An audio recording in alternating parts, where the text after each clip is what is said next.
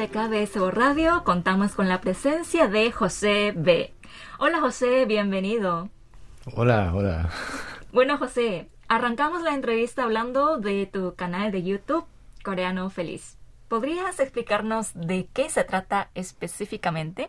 Eh, mi canal se trata de enseñar la cultura coreana a todas las personas que están interesadas en la cultura coreana o el idioma coreano hasta incluso comida. Pero eh, estoy cambiando un poco el rumbo porque me di cuenta de que hay muchos que hacen parecido a lo que yo hago. Entonces estoy cambiando el rumbo hacia vlog, vlog personal. Pero, ¿qué tipo de contenidos en especial podemos encontrar en tu canal? Por ahora pueden encontrar eh, muchos contenidos diversos, ¿no? Eh, pueden encontrar cómo cocinar, eh, kimchi jjigae. Eh, sobre todo es entretenimiento. Yo no podría decir, no podría resumir una palabra o dos diciendo que se trata de mi, mi canal, porque empezó todo de al azar.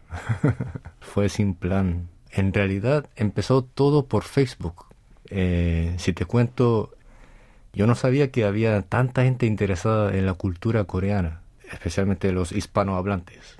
Había muchos grupos donde había muchos latinos y españoles y estaban preguntando, hablando, charlando y subiendo cosas relacionadas a Corea y tenían todo éxito. Y mucha gente también dudaba qué significa esto, cómo se dice esto en coreano. Entonces, yo de ahí empecé a enseñar un poquito. Aunque yo no soy maestro, me volví como un maestro porque empecé a enseñar coreano. Y de ahí me di cuenta de que, oh, tanta gente interesada en Corea. Eh, empecé a subir cositas en Facebook, gané un poquito de fama. y después creé mi página de Coreano Feliz primero en Facebook y después de ahí me fui a YouTube. ¿Y cuándo empezó todo esto? Fue en 2020. ¿Y tienes algún objetivo en concreto que te gustaría lograr con tu canal? Sí, como te dije antes, estoy cambiando el rumbo un poquito. Yo lo que quiero hacer es hacer algo que no muchos hacen. Quiero como hacer que muchos de mis suscriptores participen en mis videos, que salgan en mis videos y después eh, como yo nunca he experimentado Latinoamérica todavía, eh, mi primer viaje será después de unos días. Y cuando llegue a Latinoamérica, eh, ya tengo a muchos suscriptores que están dispuestos a salir en mis videos y después me guiarán a los lugares y a las comidas que nunca he probado. Así que tienes planeado irte a América Latina dentro de poco. Sí. Para grabar videos. Muchos videos. ¡Wow!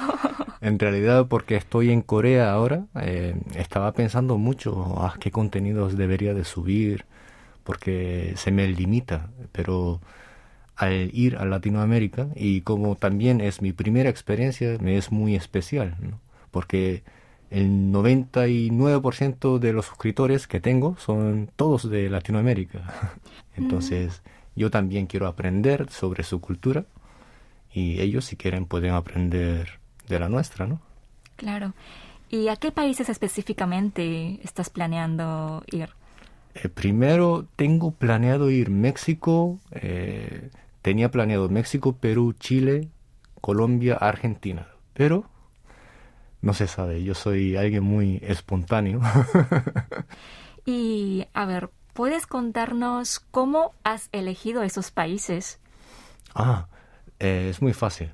Yo en mi YouTube y también en mi página de Coreano Feliz, eh, los países que más activos, más suscriptores tengo son esos países. Pero aparte de eso, también como México es bastante grande, eh, también Brasil quería incluirlo, pero como hablan portugués, todavía se me dificulta comunicar, ¿no? Y todo eso.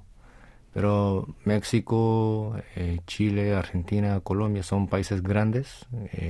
también tuve mucha curiosidad, por eso elegí ir allá. Y bueno, imagino que mm, habrás compartido muchas cosas interactuando con el público hispano. ¿Qué es lo que más aprecias de los hispanohablantes? Oh, son muy, muy cariñosos y amables. Por ejemplo, diferencias que noto de amabilidad, ¿no? Por cosas pequeñas, no sé, eh, en realidad no me pasa nada, pero esto me veo triste en una foto y ya me están preguntando, oh, José, ¿qué te pasa? José, eh, si necesitas algo, háblame. aunque no hayan visto en persona, son muy amables, ¿no? Te tienen mucho cariño. Es cierto, son muy cariñosos. Te tratan como si te hubieran conocido desde, desde antes, desde toda la vida, ¿no? Sí, son muy amigables.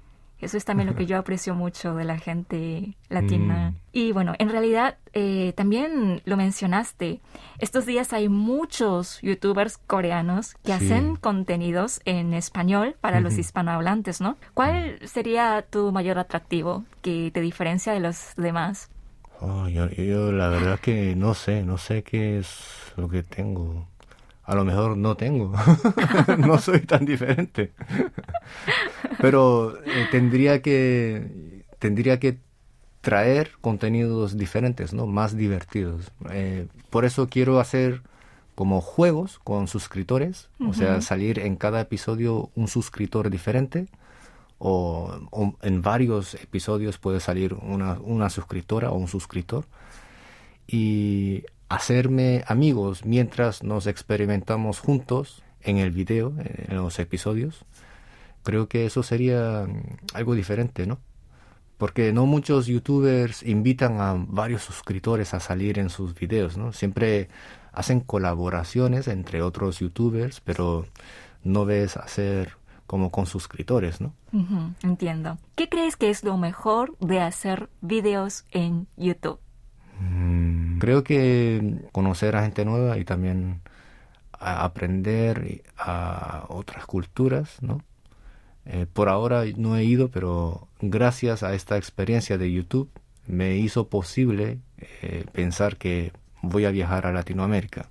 Entonces creo que eso es lo más grande. Y al contrario, lo más difícil. Lo más difícil es que la vida real y hay una separación clara de cómo te tienes que ver y cómo tienes que hacer los videos para que la gente te vea eh, con la vida real, ¿no? Y también la consistencia, tienes que seguir subiendo. Sí, eso es lo difícil, mantener todo eso. Si te fijas, mi último video fue hace muchos meses, porque no solo trabajo en haciendo YouTube, tengo otros trabajos también y cuando me vienen problemas eh, de estrés y todo eso, a veces es muy difícil de seguir continuando consistentemente. Sí. Eh, pero no hay que rendirse, ¿no? Hay que seguir haciéndolo. Yo no he sido muy consistente, pero de ahora seguiré intentando hacerlo. Has dicho que también estás trabajando en otras cosas. O sea, no solo eres youtuber entonces. Eh, yo de hace mucho tiempo hago música. Soy producer eh, y hago música de techno o tech house. Y aparte yo también era DJ antes después de ser actor. Actor también. Fui actor en Corea por unos años, pero no me fue muy bien. Digamos que tuve unas malas experiencias. Yo en mis videos de YouTube lo he contado. Y después empecé con lo de la música. Eh, fue, fui DJ también productor y sigo haciéndolo. Bueno, ahora enfoquémonos un poco en tu vida personal. Sí, sí. Sí.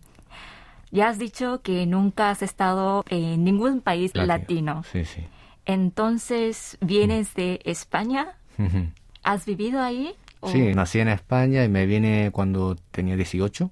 Me fui a la universidad aquí. Después me gradué y me quedé aquí. Bueno, entonces naciste y creciste en España. ¿En qué parte específicamente? En Las Palmas de Gran Canaria. Además de Gran Canarias. Canarión.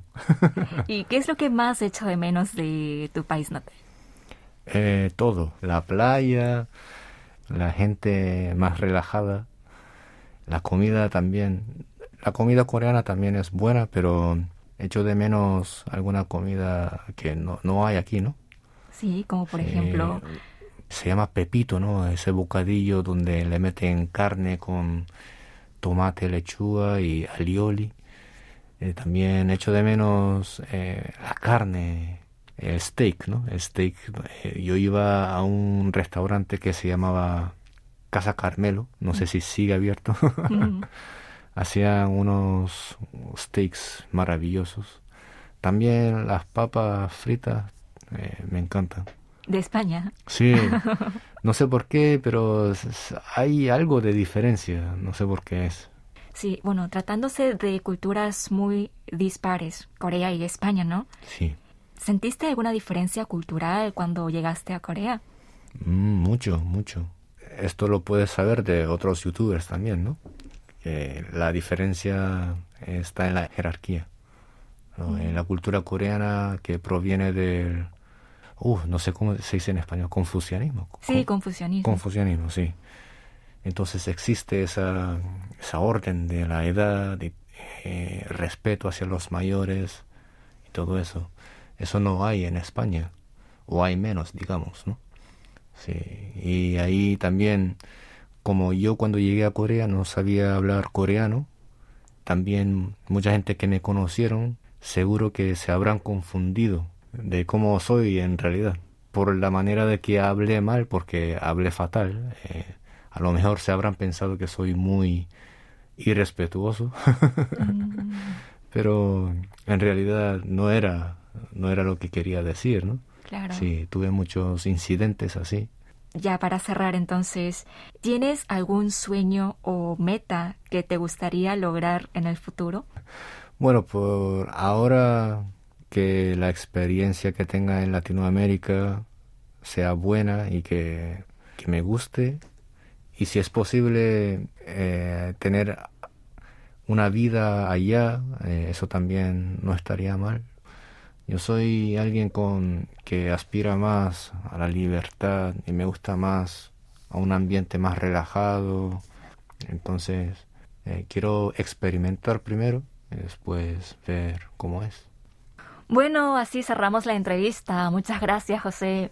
No, muchas gracias a ustedes por llamarme aquí y también quiero agradecer a todos aquellos que están interesados en la cultura, idioma coreana y por si hay alguien de ustedes que sois mi suscriptor o muchas gracias, muchas gracias. Espérenme allá. Llegaré allá y haré muchos videos interesantes. Eh, síganme a mi página de Coreano Feliz en YouTube. Y eh, muchas gracias.